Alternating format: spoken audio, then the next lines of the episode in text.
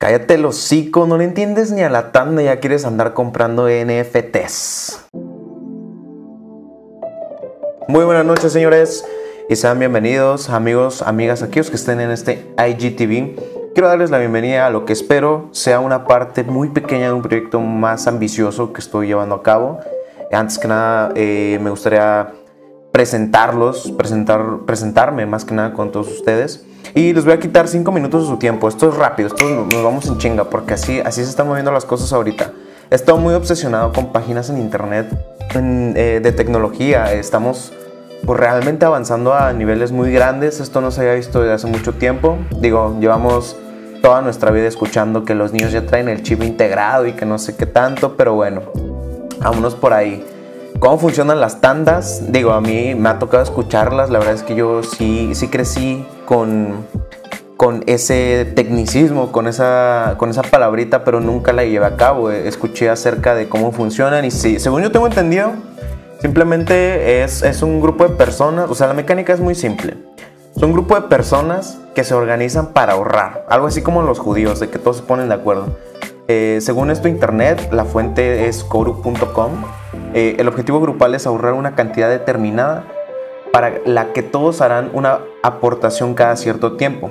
La cantidad que se ahorra es el resultado de la contribución de todos.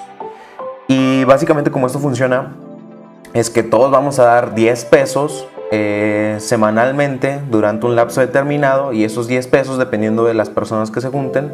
Por ejemplo, si queremos juntar 100 pesos, eh, pues tienen que ser 10 personas, ¿verdad? Y así depende del objetivo, yo creo que quedó muy claro, eso no es tanto, eh, no, hay que irnos tan adentro, pero de cómo, o sea, de dónde viene esta expresión de que no le entiendes a la tanda y ya quieres comprar Bitcoin o NFTs o una cripto, ¿qué es lo que, o sea, vámonos a eso. Eh, qué es una, cómo funciona una NFT, que es algo con lo que yo he estado realmente obsesionado y es algo que me ha traído pues mucha curiosidad, esa cosquillita, me movió el tapete y, les quisiera platicar tantito de lo que es. Bueno, básicamente, según su nombre, es un token no fungible. Eh, nos podríamos meter a muchos tecnicismos, pero la verdad me gustaría irme más rápido.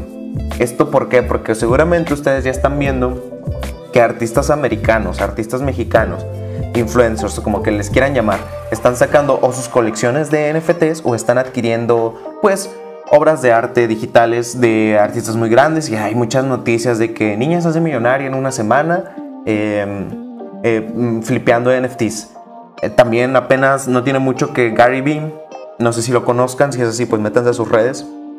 Es, es, es muy buen creador de contenido para que tú hagas contenido, les digo, es un poquito eh, chistoso, ¿no? Es un poquito relevante el hecho de que él haga contenido para hacer contenido, pero esta persona eh, hizo 90 millones, si no mal me equivoco, si es así, madrenme en los, en los comentarios.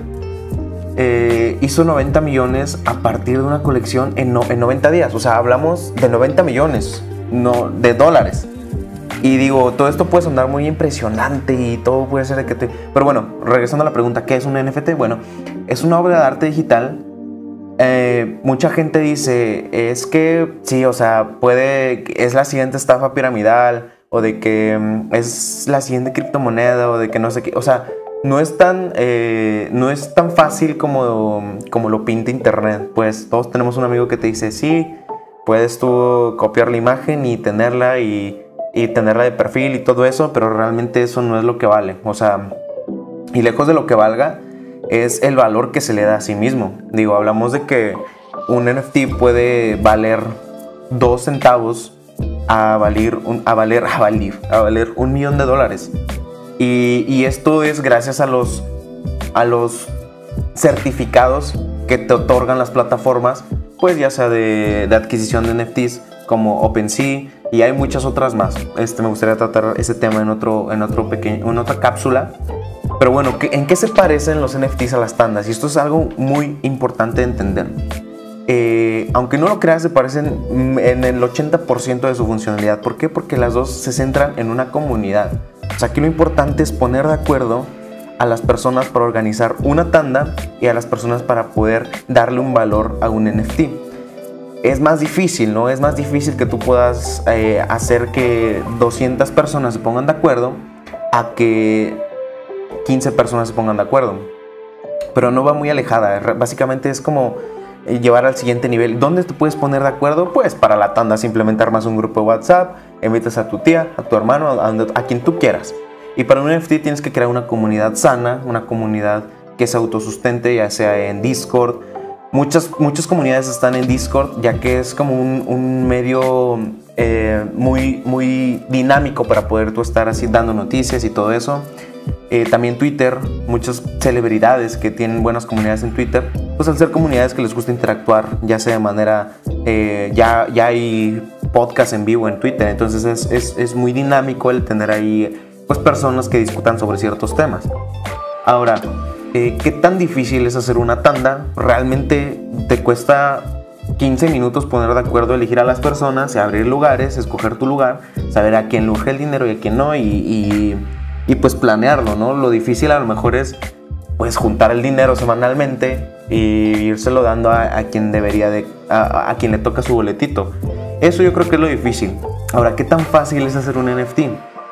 Realmente no, no hay mucha complicación. Digo, nos metemos a temas de minado y a temas, se le dice mint, eh, ese es el término original, pero es básicamente minar un NFT. Esto puede ser muy, muy confuso a la hora de entrar en este mundo de las criptomonedas y de los tokens, pero es como, es como un permiso, es como un impuesto que te, que te piden para tu poder eh, entrar en el mercado de los NFTs de manera oficial. Hay alternativas que, eh, que ocupan otros métodos que son basados en esa misma dinámica, o sea, bajo ese tenor de los impuestos, pues hace cuenta que hay alternativas para que tú puedas hacerlo gratis. Eh, la más famosa hoy en día es Polygon, que es una, es una, es una variante de, de todo este universo de las criptomonedas que te permite hacerlo gratis.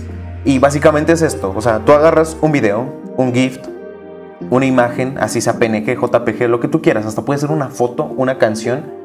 Y digo, podremos hablar más adelante de los NFTs más raros, pero es básicamente agarrar este tipo de, de, de como productos digitales y subirlos. O sea, realmente hay mucha variedad para que tú puedas hacer eh, tu propio NFT.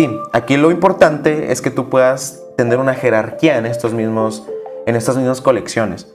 O sea, tal vez por rarezas, tal vez recuerda que entre menos existan variantes en un NFT, pues más valioso puede llegar a ser. Y entre más cantidad de, de objetos o en este caso de fotografías tú subas, pues puede que demerite su valor. O sea, básicamente son tecnicismos de economía básica llevados a, a la web pues a esto que se le dice Web 3.0, al blockchain y todo eso, pero es así de simple, o sea, tú simplemente tomas una foto, haces un dibujo, lo digitalizas, eh, escoges el formato que a ti más te guste, que más te convenga, lo subes a la plataforma, pagas un impuesto para que ellos te dejen venderlo al público. Y si tú tienes una comunidad, pues la comunidad lo va a comprar y le va a dar el valor por sí mismo. Tú puedes darle el valor, es más, tú puedes tomar una foto ahorita del sol y si tú dices que ese NFT vale 3 Ethereum, te tienen que pagar lo correspondiente, ya sea o en criptomonedas o en, dólares. Entonces eso es lo padre de estas nuevas comunidades. Y digo, espero que esto sirva como un preámbulo para poder hablar de temas más adelante. Me gustaría, como les digo, explicarles eh, algunos de los NFTs más raros, cómo es que ya está habiendo transacciones a nivel global y con objetos físicos. Digo, hablamos de que ya se están vendiendo carros, ya se están alquilando eh, inmuebles, eh, ah, está habiendo mucha, mucha, mucha, eh, ¿cómo te podría decir? o sea, la gente se está moviendo muy rápido con esto ya que es pues un océano gigante al cual no se le ha sacado todo el provecho y con el metaverso peor. Pues espero que en la siguiente cápsula hablemos de las marcas que están entrando y de las colaboraciones, así como los mejores artistas. Y bueno, si fue todo. Eh, espero que ya le entiendas a las tandas y también que te entren ganas de comprar un NFT. Y si no es así, pues ya, te la bañaste. Nos vemos hasta mañana. Descansa y pues nada, excelente.